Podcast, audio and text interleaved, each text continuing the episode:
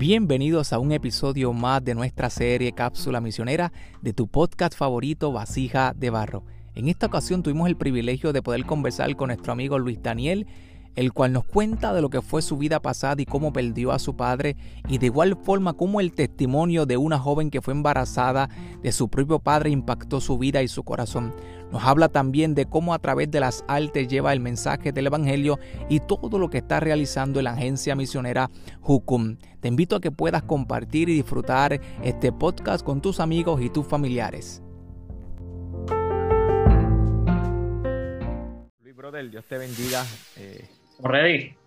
Qué bueno que estés con nosotros aquí en una cápsula amén, Amén, igual. Aquí con esta cápsula misionera de, ¿verdad? de nuestro proyecto Vasija de Barro, el cual mi esposa y yo tenemos el privilegio de trabajar con este proyecto. Y hoy, en algo que, comenzó como para ti un, un vacilón, pues se hizo una realidad y tomamos muy en serio tus palabras en, la, en aquel momento, en la primera entrevista que tuvimos con, con Tiffany. Y aquí ya tú sabes que estamos.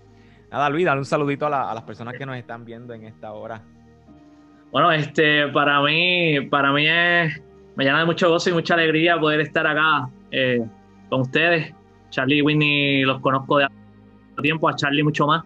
Este, nos conocemos desde mucho antes que Jesús cambiara nuestros corazones. Así que creo que él ha visto lo que Jesús ha hecho en mí, yo he visto lo que Jesús ha hecho en él. Así que hay, hay historias para contar. Saludos, ¿verdad? A todos los que se están conectando y, y bueno, vamos a ver qué hay para hoy. Eso es. Ahí vamos a estar entrevistando hoy a, Luis Da. Eh, bueno, Luis, vamos a comenzar esta entrevista y nada, eh, saludamos a todas las personas que se conectan a través de la, página de, Vasija de Barro. De igual forma, eh, los que nos van a estar escuchando a través del podcast de Vasija de Barro y nuestra página de YouTube también que nos pueden conseguir como Vasija de Barro. Nada, y los que van a ver la retransmisión también les saludamos y que el Señor les bendiga. Bueno, Luis, vamos a comenzar. Yo quiero que que nos hable, yo quiero saber y, me gustaría que nuestra audiencia que nos está escuchando en esta hora, eh, pues eh, le puedas dejar saber quién es realmente Luis, quién es Luis, de dónde es Luis. Eh, Luis Daniel, ¿quién es Luis Daniel? ¿De dónde es Luis Daniel? ¿Quién es? ¿Quién eres tú? Cuéntanos quién eres tú. mira, yo creo que lo puedo resumir por alguien que fue alcanzado por la gracia de Dios. Este, pero soy de Yauco, sur de Puerto Rico. Este, nací en Ponce, pero toda la vida me he criado en Yauco. Actualmente llevo un año, bueno, en la base donde soy, ¿verdad? Misionero a tiempo completo, eh, en la base de Jucum Urbano. Eh, me, soy una persona que, le encanta el arte, que le, le, encantan los deportes, que le encantan los videojuegos y, y, he podido ver cómo todas estas cosas las he podido utilizar como herramientas, ¿verdad? Para avanzar el reino de Dios. Así que es, es, es el Luisda, es el Luisda, una persona que fue alcanzada por la gracia del Señor y, se cogió este llamado de, ir y hacer discípulos en las naciones muy en serio. Uy, eso es, eso es, que bueno, mira, yo conozco, como bien dijo Luis hace, eh, hace tiempito que podemos conocernos, yo soy yaucano también y, y, encontrarnos de yaucanos en, en, este caminar es muy hermoso. Como bien dijo Luis, eh, Luis ha visto lo que el Señor ha, ha hecho en mi vida y de igual forma yo he podido ver lo que ¿verdad? Eh, eh, el Señor ha hecho en él. Luis, yo quiero, quiero, quiero saber un poco más de ti y, hay unos detalles que tocaste en, ese, en esa introducción de quién tú eres realmente. Eh, y eso hay unos detalles y unos aspectos y unos elementos que vamos a tocar más adelante y vamos a estar hablando de ellos más a fondo. Pero en esta ocasión yo quisiera, ¿verdad? que nos hablara y nos dejara saber cómo tú llegaste a los caminos del Señor, cómo tú fuiste alcanzado, como bien dijiste, una persona que fue alcanzado por la gracia de Dios. ¿Cómo, ¿Cómo fue ese proceso? ¿Cuándo fue ese proceso que, eh, o el momento o el evento donde fuiste alcanzado por la gracia de Dios? Mira, para hacer, para hacer el cuento algo corto, porque estaríamos hablando un montón de tiempo. Este, mi papá falleció cuando yo tenía como unos 13 años de edad, eh, de un infarto del corazón eh, fulminante. Eh, mi hermano del medio tenía 9, el, este, Así que fue, fue un proceso de mucha, que ocasionó en mí, o el, el dolor y, todo esto ocasionó en mí mucha rebeldía eh, con las personas que me rodeaban y, más aún con, con, el Señor, con Dios. Eh, yo no entendía cómo me podían decir que Dios quizá, o, o, quizá no, Dios es amor, Dios es este Padre que nos ama, pero yo no podía entender por qué permitió, ¿verdad?, que, que mi papá falleciera de esa manera, eh, pues fue muy repentino. Y eh, bueno, esa rebeldía me hizo tomar muchas malas decisiones. En la escuela inicialmente era el que mi mamá tenía que ir muchas, muchas veces a la, a la oficina de la escuela, pero ya cuando paso a la universidad eh, se refleja más en una vida desenfrenada. no vivía según el diseño de Dios, este, no vivía en esa santidad que él anhela que nosotros vivamos y bueno, muchísimas de malas decisiones. Eh, cuando, tengo como cuando tengo 20 años, eh, yo había dejado de hacer teatro por mucho tiempo y me invitan a hacer teatro de nuevo, yo acepto la invitación y sin saber que la mitad del elenco básicamente eran creyentes, eran, eh, le servían al Señor. Entonces, se en la, en la, ¿viste? En los ensayos de hablar del Señor y todas estas cosas. Y de repente viene una muchacha, 16 años ella tenía, eh, Getchel, que, la, verdad todavía la recuerdo con mucho cariño. Eh, y ella me dice, yo te reto a que tú vayas a mi iglesia, porque mi molestia con la iglesia era que, que yo no podía ver por qué la iglesia quería cambiarme por fuera y, y, no trabajar mi corazón. Eso era lo que yo veía. Entonces e, ella me retó a, yo te reto a que vayas a mi iglesia, vamos a ver en verdad dónde va a ser el cambio. Y yo dije, una chamaquita de 16 años retándome a mí, que yo tengo 20 años, o sea, un viejo. Bueno, me tomé el reto en serio, empecé a ir a la iglesia eh, y recuerdo que como un mes ya asistiendo en, el grupo de jóvenes, estábamos haciendo una fogata en casa de uno de los muchachos y se dio esta dinámica de compartir una rosa y una espina. Entonces era como algo bueno en tu vida, pero algo también que ocasiona eh, una herida, porque las espinas sabemos que, te pueden lastimar. Y yo recuerdo que dije, bueno, yo no sé si tengo algo bueno que contar, pero lo, que me, me, ocasiona dolor es la muerte de mi papá. Eh, y luego que yo hablo, siguieron hablando las personas y, esta chica, eh, bueno, estaba esperando un hijo de propio padre, estaba esperando un hijo ella. Entonces era algo como muy inédito, era como que Y ella dijo que en medio de esta situación ella podía ver a Dios y que sabía que Dios estaba en control y que ella confiaba en Dios. Y eso me, me voló la tapa de la cabeza. Yo no podía entender cómo esta chica que estaba pasando por esta situación podía glorificar y adorar a Dios, mas sin embargo yo, que quizás mi, papá murió de una manera natural, que bueno, y, y, allí sentía al Señor diciéndome, ¿verdad? Como, ¿qué vas a hacer? Esta chica me, me da la gloria, confía en mí, en una situación quizá que es un poco más difícil que la tuya, y, y tú estás dándome la espalda. Cuando yo puedo sanar, ¿verdad? Esa herida que tú tienes, yo puedo llenar tus vacíos. Y allí fue que me rendí por completo al Señor. Luis, de verdad que acabas de, expresar algo en medio de tu testimonio y de, cómo fuiste, ¿verdad?, eh, eh, alcanzado por el Señor.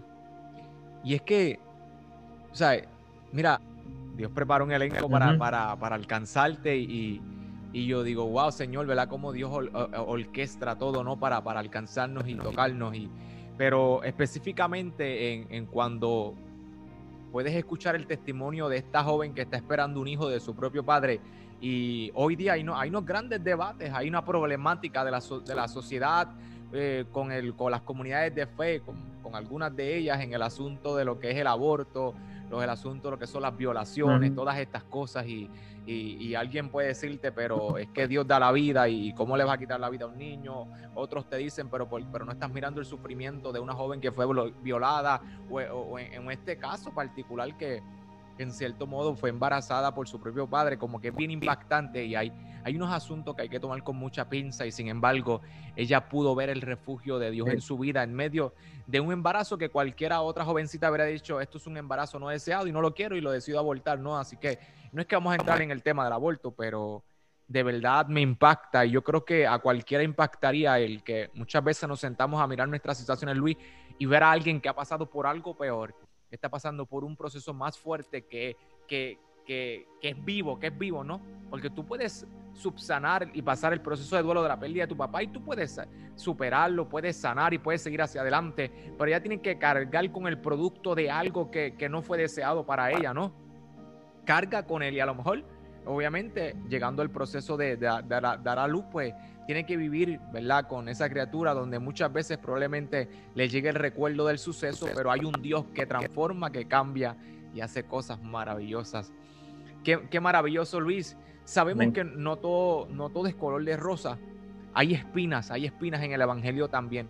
Hay espinas, hay procesos duros y difíciles Y, de verdad eh, el día que nos, que nos pudimos hablar y, encontrarnos en el camino del Señor, así como un día pudimos verte caminar en el Señor, de igual forma pudimos ver un evento difícil en la vida de Luis. Fue un proceso donde sé que muchos a lo mejor te juzgaron, a lo mejor muchos te señalaron, a lo mejor muchos se, se preguntaban por qué y yo en mi corazón pues me entristecí. ¿Por qué me, me entristezco? Porque, porque si hay algo que uno desea es que, que aquel joven, que, o la juventud que se levanta en un momento dado, uno desea verlos perseverar, uno desea seguir caminando y que en medio de sus luchas y procesos no tornen atrás. Pero eso no fue el caso de, de Luis. Luis en un momento dado, Luis Daniel en un momento dado, tornó atrás. Yo no estoy diciendo que dejó amar a Dios. Yo no estoy diciendo que no quería saber de Dios. Pero un día tornaste atrás. Luis, cuéntanos un poco. ¿Qué pasó? No, ¿verdad? En la medida que tú desees contar y hablar y, compartir con nosotros. Pero ¿qué pasó con la vida de, Luis Daniel que tornó atrás eh, y tornó su mirada a, otras cosas y dejó de mirar en cierto modo, si lo podemos llamar así, al Señor. ¿Qué pasó? Eh, lo que esto es lo que le conocemos cuando la gente utiliza el concepto de apartarnos de Dios. ¿Qué pasó? Apartar. Este, bueno, eh, quizá, quizá voy a ser cuidadoso en, en cuestión de los nombres y, específicamente eh, algunas situaciones, porque quiero cuidar los corazones, ¿verdad? Quiero ser responsable en eso. Este, pero varias situaciones, yo creo que, tomar una posición de liderazgo muy apresurada, eh, quizá donde me de repente me vi como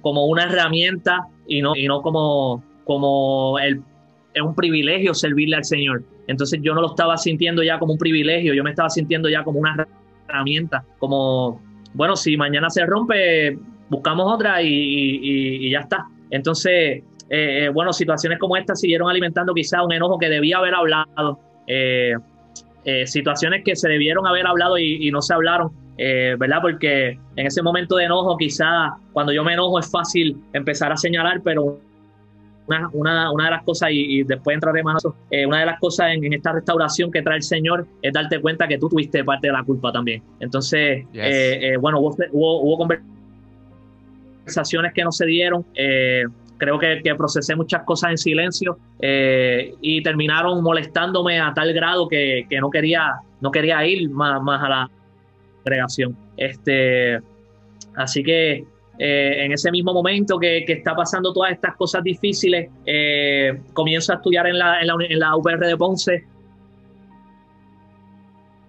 eh, y bueno, allá hay otra influencia. No, no, no estaba siendo influenciado por personas que quizás amaran a Dios igual que yo. Eh, este, y al final, bueno, terminé muy molesto. Terminé muy molesto con personas. Terminé muy molesto con, Dios. Yo no podía entender cómo Dios.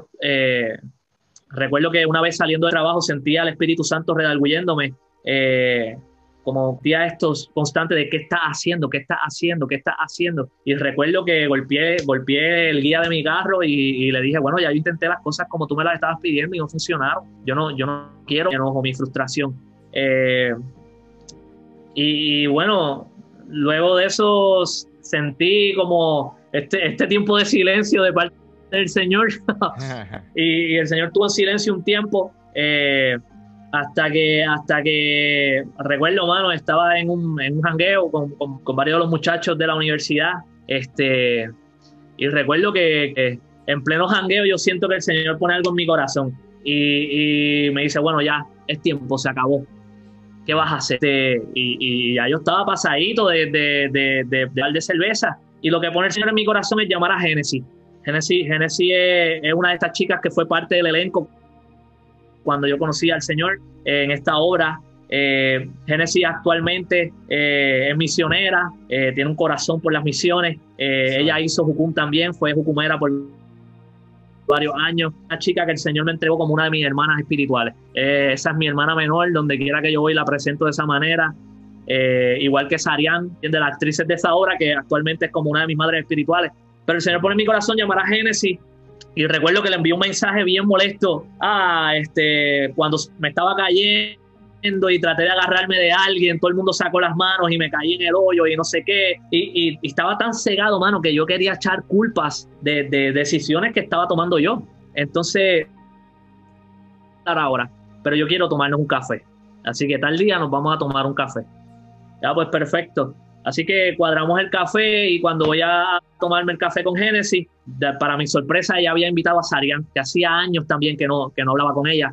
Eh, y, el Señor comenzó por ahí, restaurando mi relación con Génesis, mi relación con, con, Sarian. Eh, y, de ahí en adelante, hermano, el Señor fue poniendo todo en orden, todo en orden. Yo estaba en una relación eh, con una chica y bueno, el Señor comenzó a poner decisiones radicales en mi corazón.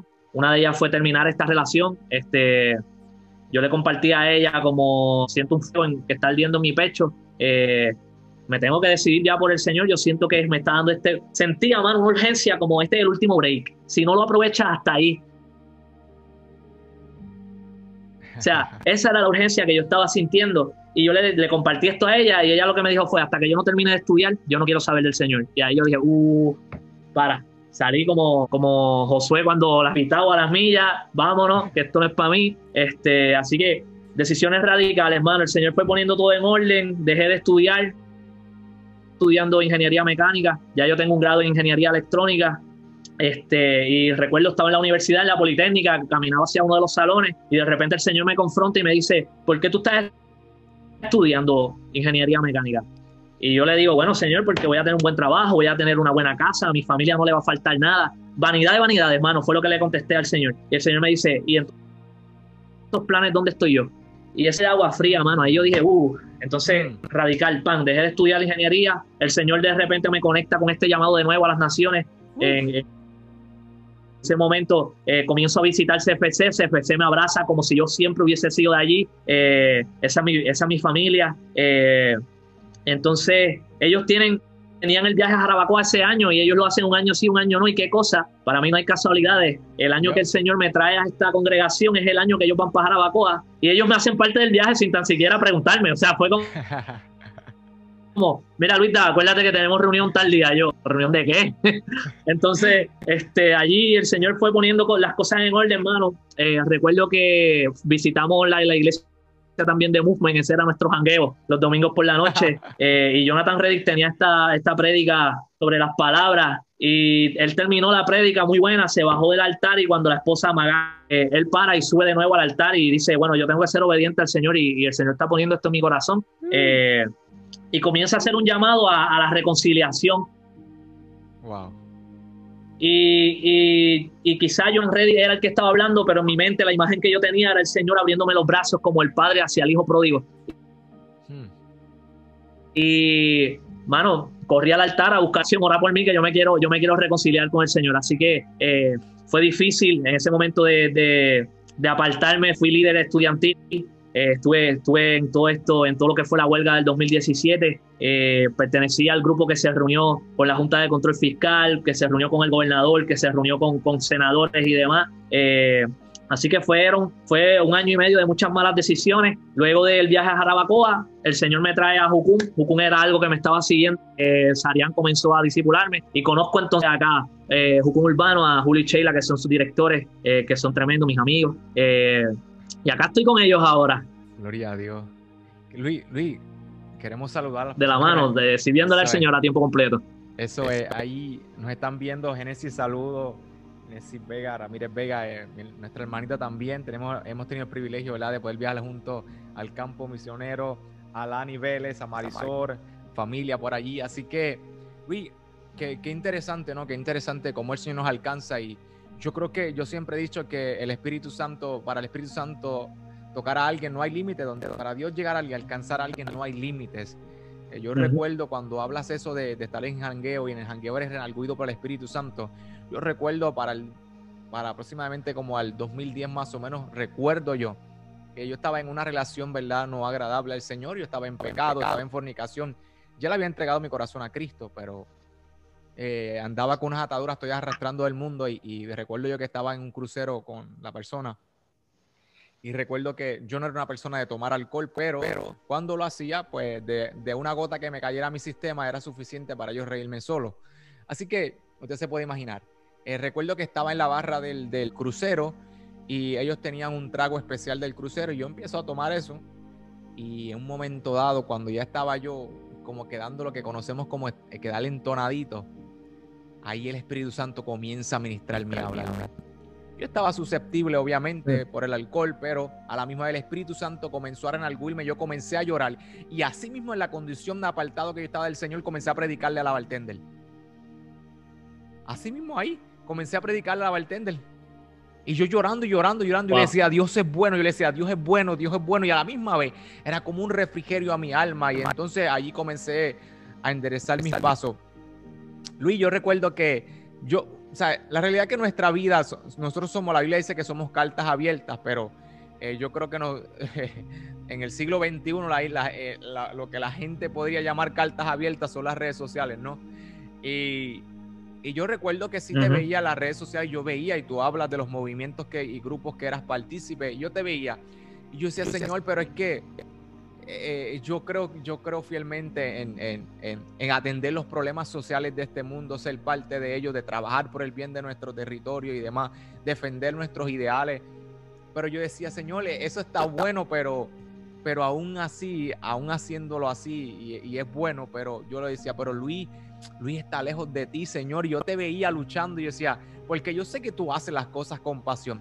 Para el Señor siempre las ha, hecho con pasión y aun cuando te veamos apartado de Él, veíamos cómo luchabas también con pasión, con, muchas pasiones, aquellas cosas que defendías, ¿no? Y yo decía, pero es que, Señor, los celotes un día eran, eran similares a, muchas personas hoy día que, que luchan, que se levantan en contra del Estado para defender su, sus ideales y muchas cosas más. Y, pero los celotes un día te miraron a ti. Yo me imagino los celotes siendo revolucionarios para ti. Los celotes siempre cargaban una machaira. Y una machaira es una espada corta. Y eran tan revolucionarios que, que cuando decían pelear, sacaba la espada corta como un Pedro y a cortar la oreja por y para abajo. Así que estos hombres un día se tienen que encontrar con el revolucionario más grande de la historia siendo pasivo, Jesús. Mm. Porque él no tuvo que revolucionar el mundo con luchas y con peleas. Y yo no estoy diciendo mm. que no podamos hacerlo. No estoy diciendo que no podamos hacerlo, pero él no tuvo que pelear, él no tuvo que hacer nada, simplemente caminar y hacer la voluntad del Padre. Y automáticamente lo que estaba haciendo creaba revolución. Creaba revolución a tal punto que la Biblia dice que que traería enemistad en nosotros y, eh, entre nosotros y nuestra familia. No es que Él quiere ver las familias enemistades, es que el día que tú decides caminar en pos de Jesucristo, hasta, tu propia familia, se levanta en contra tuya. Hmm. ¿Eh? Y, es maravilloso, así que yo me alegré mucho, Luis, tú lo sabes. Si hay alguien que, que estaba contento y alegre, a pesar yo sé que de la gente que te ama, yo estaba contento y alegre y, daba gloria a Dios por volverte a caminar los caminos del Señor. Eres un joven muy talentoso, yo lo he visto. El que te conoce sabe que eres muy talentoso, que amas las artes. Eh, Luis, cuéntanos, cuéntanos, cuéntanos un poco de lo, de lo que haces en las artes, de tu canal de YouTube, que, de dónde sale, eh, qué es la que Luis da. Háblanos del arte, las cositas que hace. Eh, mira, este, al, al, principio que yo comencé en los caminos del Señor, ya yo tenía un canal que se llamaba La, la vida de un loco. Entonces, eh, era, era acorde a esto de que eh, Pablo, decía, Pablo, decía, ¿verdad?, eh, en alguna porción de la Biblia que, que, el Evangelio es locura. Nosotros quizá para el mundo o para la visión del mundo estamos locos. Este, entonces esa era la temática que yo llevaba en el canal, como yo, yo soy, es la vida de un loco, pero un loco por Cristo. Este, y bueno, cuando me aparté ese canal, lo, lo creo que era cerrarlo o, o, parar de producir. Este, así que ese canal no, no siguió, no siguió funcionando. Eh, así que cuando, cuando ¿verdad? me reconcilio con el Señor y comienzo en, CFC y restauro varias relaciones, eh, recuerdo que estábamos en el apartamento de Génesis cuando Génesis vivía acá en Santurce y estaba Génesis, estaba Sarian Josué, estaba yo, estaba Brandon y estaba Nata, el, el hermano del medio de Génesis. Estábamos teniendo una conversación casual de repente eh, comenzamos a hablar de y yo digo, mira, yo siento que debo retomar de nuevo el, trabajo con los videos, ¿verdad? Eh, creo que voy a abrir el canal de nuevo. Entonces allí Genesis me decía, mira, hermano, este, yo creo que no debes abrir el canal que tenías antes, porque el Señor está haciendo algo nuevo en tu vida y, yo creo que debes de abrir un nuevo canal. Eh, y de repente, bueno, estoy orando y preguntándole al Señor y, Señor, ¿qué, qué, qué nombre puede tener, qué, qué nombre puede tener, ¿verdad? el canal.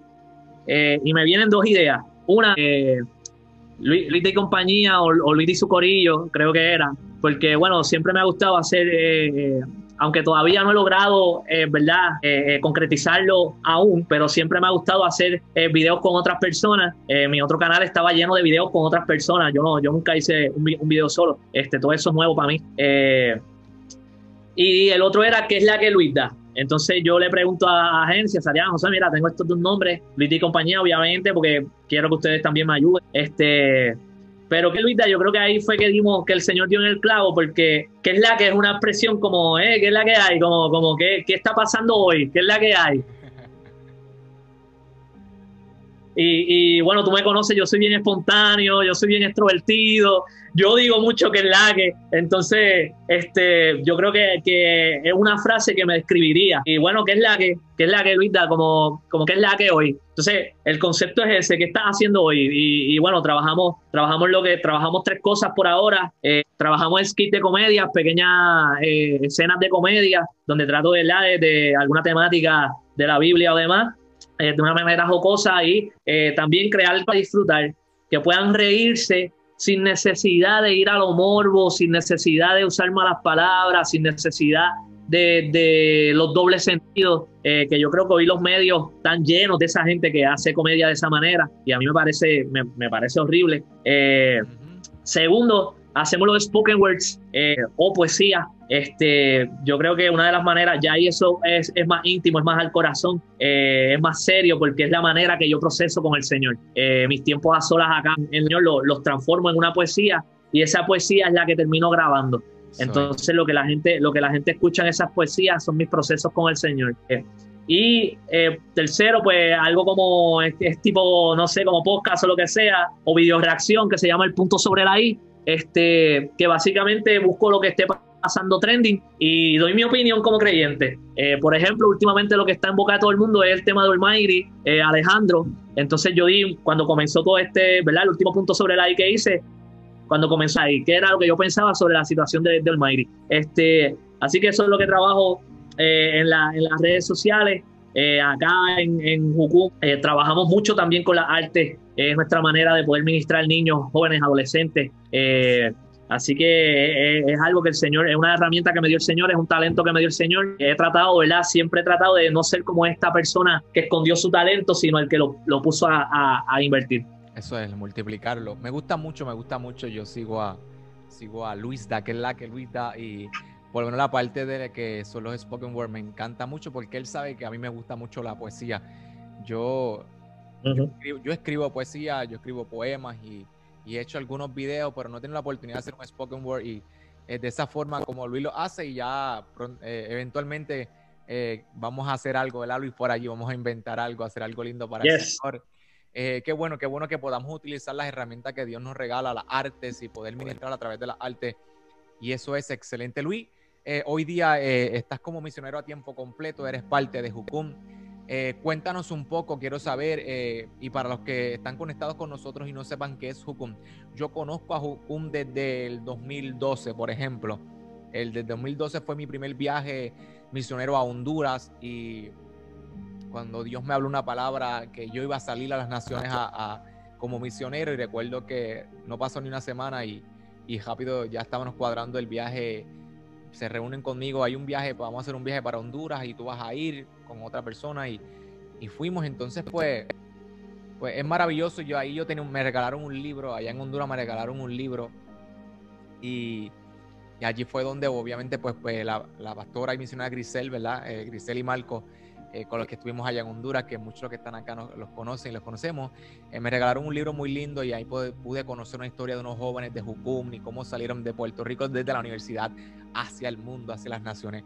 Eh, cuéntanos un poco qué es Jucum, qué estás haciendo en Jucum actualmente, cuál es la visión, a qué se dedican y, cuál, es, cuál ha sido la experiencia misionera que has tenido local y si has tenido experiencia misionera fuera de Puerto Rico.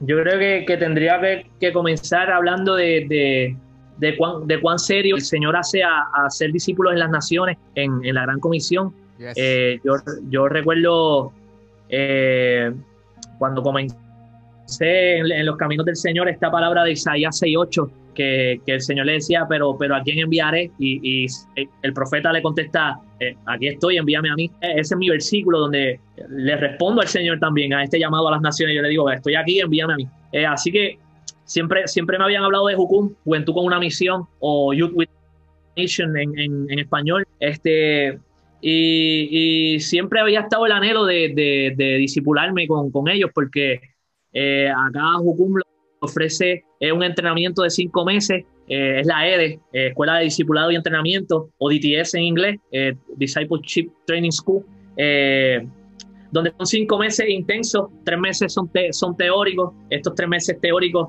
se encargan de que tú profundices mucho en el Señor, en tu relación con el Señor, te, te, enseñan a tener tiempo a solas con el Señor diario, Señor diaria, te enseñan a escuchar la voz del Señor, eh, eh, comienzan a trabajar vacíos en tu corazón, como, como esos vacíos los tienes que llenar con el Señor. Eh, y luego están los dos meses prácticos, que entonces durante los tres meses teóricos se ora a ver dónde el Señor quiere que, que vayamos o se vaya como escuela.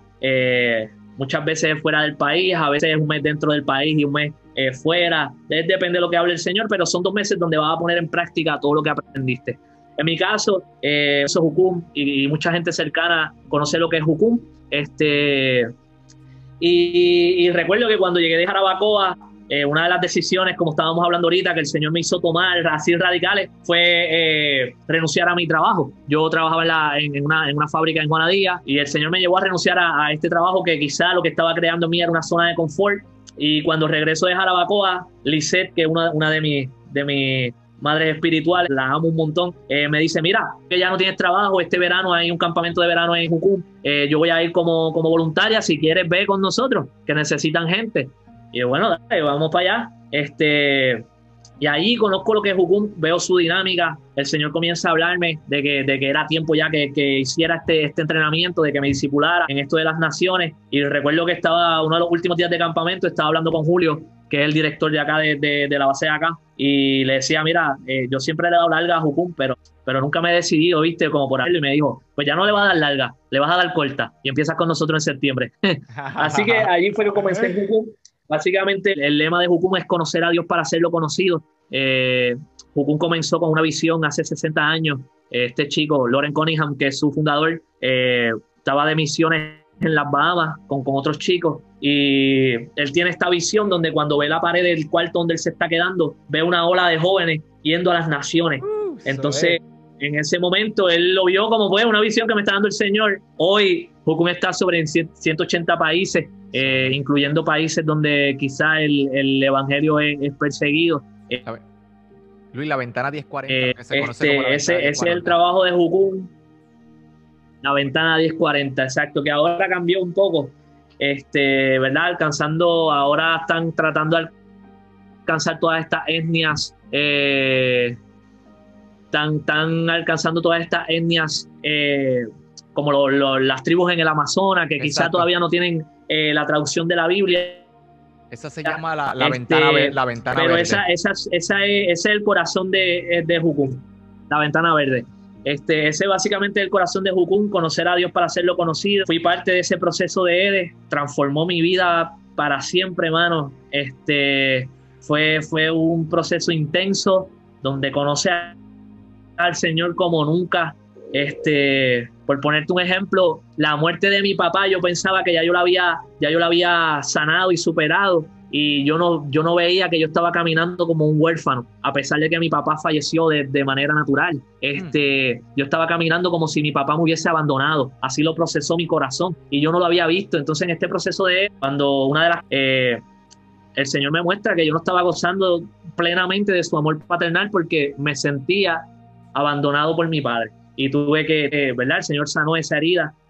Eh, y cosas así van pasando en este proceso de Ede. tuve la oportunidad de, en, mi, en, mi, tiempo práctico ir a, Perú, eh, específicamente a la región de Chiclayo. Eh, inicialmente íbamos, íbamos a trabajar con los indios de la, con, con esta tribu, los aguarunas del Amazonas, porque ellos están trabajando full time allí. Este, esta base de Chiclana fue tiempo de lluvia, entonces los mismos, los mismos nativos nos decían como, mira, no vengan para acá porque es a nosotros que conocemos el terreno y se nos hace difícil llegar eh, a la aldea, a ustedes, ¿verdad? No queremos ponerlos en peligro, pero fue un tiempo hermoso donde eh, fue, fue, ¿verdad? Conectar con, con, otros creyentes en otra nación, poder evangelizar en otra nación, eh, ver que, que las necesidades en tu país no son las mismas necesidades que, que hay en otro país, pero son llenadas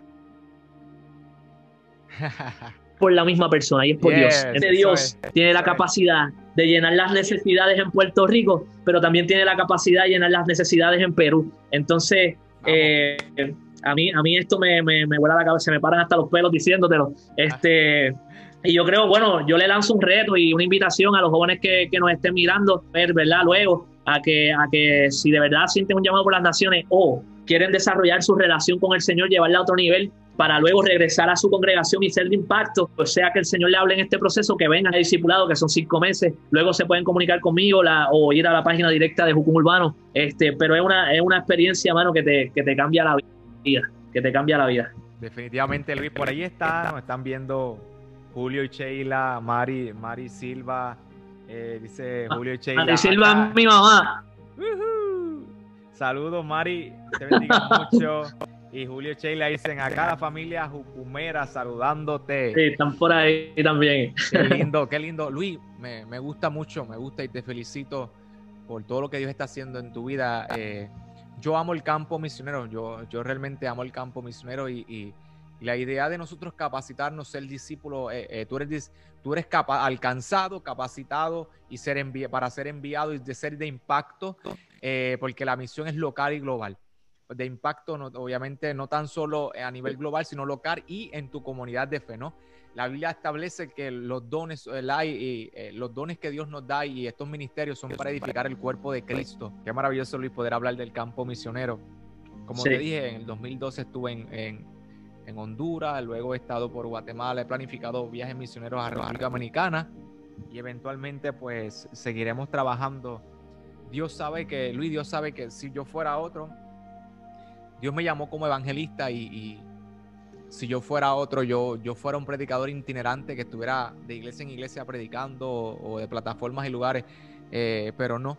Eh, sí, sí, sí lo hago, sí predico, sí voy a ciertos lugares a predicar, pero lo que late en mi corazón y lo que arde en mi corazón y esposa es el, campo misionero, ¿no? Y, hacer misiones es de todo. Las misiones se hacen con los pies de los que van, con las manos de los que dan y con las eh, rodillas de los que oran, ¿no?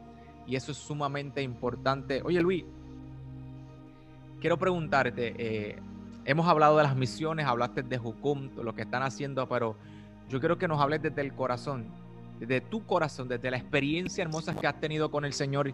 Déjanos saber qué realmente son las misiones para Luis, para Luis Daniel. ¿Qué son las misiones para ti, brother?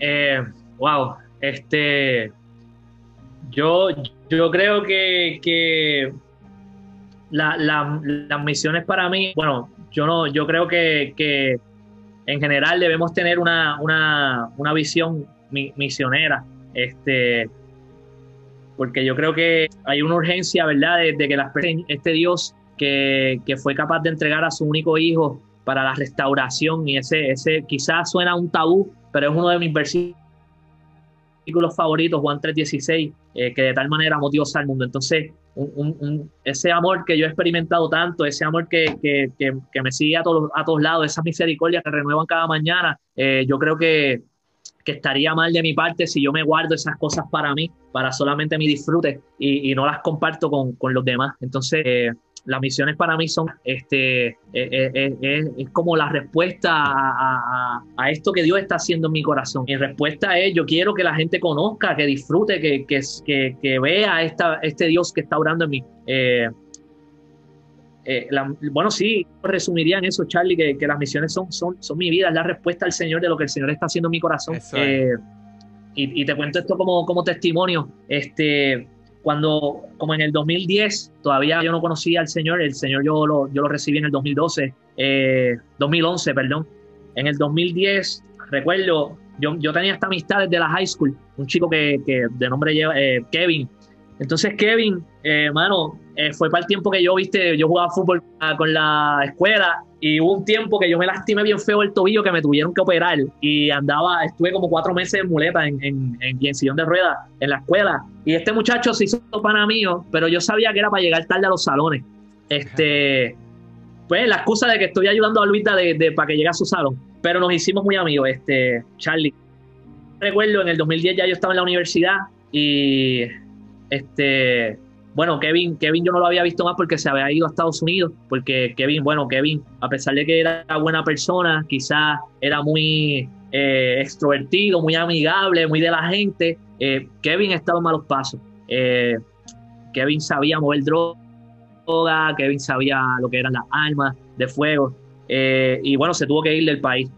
Y recuerdo que en el 2010, antes de ir a la universidad, paró en la gasolinera a obviamente, a, a y lo veo y, fue como, Kevin, que tú haces? Mi, reacción fue, Kevin, ¿qué tú haces aquí, mano? Tú, no, tú no debes de estar aquí.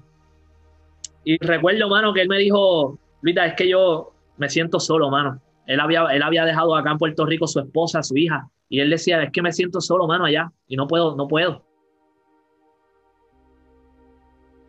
Yo prefiero estar un día con ellos y que pase lo que, lo que pase, a seguirme sintiendo solo allá. Y en ese momento, Charlie, yo recuerdo que yo no tuve nada que decirle a, a, Kevin, porque no conocía al Señor. Yo, no, yo no sabía que en el Señor hay restauración, yo no sabía que en el Señor eh, hay consuelo, yo no sabía que en el Señor tú puedes recibir ese abrazo de Padre, yo no lo sabía. Y como tres, cuatro días después, eh, recuerdo que yo estaba en la bolera de Ponce con unas amistades y mi mamá me llama. Y yo recuerdo, viste, que uno rebelde en la universidad, ah, yo no, le voy a coger el teléfono a mami, nunca le cogí el teléfono. Pero ese día le cogí el teléfono, me, me, lo sentí raro, así que contesté. Y, le pregunto qué pasó, me dicen, eh, ¿dónde tú estás? Y yo le digo, bueno, no bajes a Yauco, ten cuidado porque los guardias están como locos, porque, porque acaba de ocurrir un asesinato y, y fue algo fuerte. Eh, y yo le dije, yo le dije, ah, pues está bien, no te preocupes, yo lo voy a coger con calma. Cuando ya estoy bajando para mi casa, eh, me llaman uno de mis amigos o de las personas que estudió conmigo en la high school, me, me pregunta lo mismo, que dónde estoy. Y yo le digo, mira, yo estoy bajando ya para Yauco, este, bueno, estaba en la bolera, no sé qué. Me dice, hermano, eh, ¿te enteraste de que hubo, sí, sí, me, mami me dijo que hubo un tiroteo, algo, mataron a alguien, no sé. Y ahí me dice, mano, fue Kevin. Y, y y Kevin, mano, a Kevin le dieron como unos 15, 17 impactos de balas. Y cuando yo recibo al Señor como Salvador, de las primeras personas que me vienen a la mente fue Kevin. Y, yo dije, wow, Señor, alguien le habrá predicado de tu palabra. Alguien se habrá tomado en serio este llamado que tú haces de evangelizar y le habrá compartido las buenas nuevas. O sea, la incógnita todavía de, volveré a ver a Kevin en el cielo en esta vida eterna prometida. Y desde ahí yo le dije al Señor, que fue ¿verdad? mi respuesta con Isaías 6.8, que lo que sea, donde sea que el Señor me envíe, donde quiera que el Señor me, me ponga, yo voy a hablar de, lo que Jesús ha hecho en mi vida, hmm. porque allá afuera, Charlie, hay mucha gente como Kevin, que quizás no es que estén en malos pasos, pero sí es que necesitan escuchar que en el Señor hay restauración, que en el Señor hay consuelo, que en el Señor hay esperanza, que el Señor puede, que el Señor puede transformar lo que no es a lo que es. Eh, que el Señor puede enderezar cualquier vereda, que el Señor eh, te va a caer con lazos de amor, que por buscar esa número 100 que se salió del camino, eh, porque Él es el buen pastor, Él es el Padre que abraza, que restaura. Y, desde siempre llevo a Kevin, mano, en mi corazón, siempre llevo a Kevin en mi mente. Eh, porque, porque sé que hay gente que necesita escuchar el Evangelio y por eso me cogí este llamado de ir a las naciones, de la gran comisión. Por eso te digo que es mi vida, porque, porque eso es lo que me veo. Si tú me dices ah, eh, dónde tú te proyectas de aquí a 20 años, yo te diría haciendo misiones. Yo no, yo no me proyecto en otro lugar. Yo no me proyecto haciendo otra cosa porque es que lo demás, lo demás es vacío, ¿me entiendes? Eh, y mucha gente no va a entender estas decisiones radicales. Eh, quizá todavía hoy hay familiares que no lo entienden, hay personas quizá hasta de, de, la misma iglesia que quizá no lo entienden, pero, pero yo dije, yo la responsabilidad que nos dejó Jesús en ese momento que dijo, yo me voy, pero yo necesito que ustedes vayan a las naciones y hagan discípulos en mi nombre y los bauticen. Y es una gran responsabilidad, Charlie. Y, y, yo me la tomé en serio, esa es mi vida, esa es mi vida. Yo no me veo de aquí, de aquí a 20 años, veo haciendo otra cosa. Me veo haciendo tanto en Puerto Rico, porque también hay una, una visión errónea, que creemos que la, que la misión es salir del país. Eso es parte, pero eh, tenemos que ver la misión como un todo. Tenemos que hacer misiones en Puerto Rico y tenemos que hacer misiones fuera de Puerto Rico. Eh, creo que en hecho establece eso cuando dice desde, desde Jerusalén. Yo, ese versículo para mí no establece un orden, ese versículo lo que establece es que tenemos que tener esta visión eh, misional y que donde quiera que el Señor me ponga, donde quiera que el Señor me lleve, yo tengo que hablar que hay una restauración y hay una salvación en esa cruz donde el Señor venció a la muerte. Definitivamente. Excelente, Luis, excelente. Así que vamos por, vamos, vamos por, por, la número 100 y vamos por, por esa vida, ¿verdad? Que, que necesita de Cristo y, es lamentable cuando podemos ver, eh, yo, yo sí tengo algo, algún tipo de problema con, con la iglesia en el sentido de, de mucha estructura en muchos lugares y, y, el poco impacto que podemos tener. Yo creo que eh, la implantación de iglesia, que lo que conocemos en el campo misionero es para impactar comunidades y que donde Dios te establezca es un punto importante. Eh, eh, ¿verdad? Con el fin de alcanzar la comunidad en el cual Dios te establece.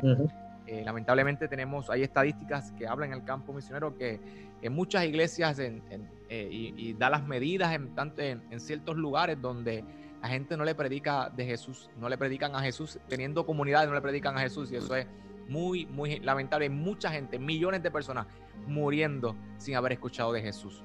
Bueno, Luis, vamos a la recta final ahora terminamos con esta eh, pregunta y, hay un texto bíblico que es la base de lo que es el proyecto Vasija de Barro. Me gustaría añadirle a esto último que dijiste, eh, cuando pensamos en las misiones, yo creo que no, no podemos verla con, con, con una gringola. Eh, yo creo que el Señor necesariamente tú físicamente ir al campo misionero. yo creo que necesitamos personas que se comprometan a orar, hacer que, que de cierta manera también le digan, Señor, cómo quizá yo no puedo, estoy limitado a físicamente ir, pero cómo quizá con mis finanzas y con mi oración puedo ser parte de, de, este campo misionero, porque, porque las misiones yo creo que son para todos. Este, eh, yo, si, si yo, si nosotros fuera de Jucum, eh, uno de nuestros valores es que Dios es el que nos provee. Nosotros creemos fielmente y lo hemos visto que Dios es el que provee. Mi escuela de discipulado la proveyó completa el Señor, yo no tenía chavo y, ahí apareció el dinero. Eh, pero si fuéramos a cobrar por lo que hacemos, de verdad que, bueno, nosotros estamos, construimos un techo hoy, mañana estamos sellando un techo de alguien que le liquea. Eh, hace poco estuvimos ayudando a una persona que desde María, mano, desde María no tenía un techo en su hogar y pudimos, pudimos concretizar ese proyecto. Entonces, preguntando al Señor, Señor, ¿cómo yo soy parte de esto que tú estás haciendo en las naciones? Porque quizás estoy limitado a que físicamente vaya, pero, pero Señor, ¿cómo yo puedo ser parte? Y eso, es parte integral, creo, que, de la iglesia. Definitivamente, Luis, la palabra establece en la segunda epístola de los Corintios, capítulo 4, verso 7, dice, eh, pero tenemos este tesoro en, en vasos de barro para que la excelencia del poder sea de Dios y no de nosotros. Quiero preguntarte y que me contestes de manera breve para ir cerrando. ¿Qué, es este, cómo, qué significa este texto bíblico para ti? Mira, mano, cuando me lo, cuando me lo enviaste, yo, yo me imaginé, yo dije, de ahí yo me imagino que es que sale el ministerio de vasija de barro. Eh, y para entender este versículo tuve que leer el versículo que va antes y después el versículo que va después. Entonces, eh, dice que, que Dios ordenó la luz, que, fue el que ordenó la luz para que resplandeciera, versículo 6, en las tinieblas, hizo brillar su luz en nuestro corazón para que conociéramos la gloria de Dios que resplandece en el rostro de Cristo. Yo creo que, bueno, lo hablábamos recién, eh, eh, está en nosotros a través de lo que hizo eh, Jesús, yo creo que lo debemos atesorar con todo nuestro ser. No es un tesoro para quedarnos con él, sino para derramarlo, sino para compartirlo, sino para que esta luz que brilla en mí, eh, yo la pueda compartir con los demás. Este, estos días hemos estado hablando, eh, Julio ha estado en unos devocionales acerca de mantenernos encendidos. Y, y, es verdad esta capacidad de que si yo me mantengo encendido voy a tener la capacidad de encender a otro. Entonces yo creo que Pablo lo que, lo que está diciendo allí es que Señor depositó una luz en nosotros que ella, porque no es nuestra, así que es para compartirla, para que la gente vea y, pueda recibir esa luz. Yes, y que la gloria siempre es para el Señor, amén. Nos miró como unas vasijas que, una vasija que se siempre es para el Señor, amén. Dios puso un depósito lindo en algo que, que parecería insignificante para otros, pero para él no. Luis, De verdad que gracias por esta hermosa entrevista. Agradezco y oro a Dios para que siga haciendo cosas extraordinarias contigo, con Jucum, con todos los que son parte de Jucum en Puerto Rico y las naciones. Donde, si alguien quiere eh, consumir tu contenido, ¿dónde te pueden conseguir? Puedes compartirnos tus plataformas en, estos últimos segundos que nos quedan. Sí, mira, eh, rapidito, mi canal de YouTube se llama así mismo, que es la que Luisa, eh, con los, eh, los signos de pregunta, la frase completa, que es la que Luisa, eh, mi página en Facebook también, mi Instagram también, pero sin los signos de pregunta, es todo corrido, que es la que Luis da. Eh, y bueno, también pueden buscar a, a Jucum para que vean lo que estamos haciendo y puedan buscar eh, más información acerca de la escuela que la tenemos en marzo. Así que Jucum Urbano Puerto Rico, la pueden buscar en Facebook también y en Instagram. y sí, allí nos pueden conseguir. Excelente, así que esto fue una, una entrevista más en nuestra cápsula misionera aquí de nuestro proyecto Vasija de Barro. Agradecemos a todos los que nos sintonizaron a través de, del Facebook Live, el live de nuestra página Vasija de Barro en Facebook, que también nos pueden conseguir como Vasija de Barro en Instagram, en Facebook, de igual forma en YouTube tenemos nuestro canal.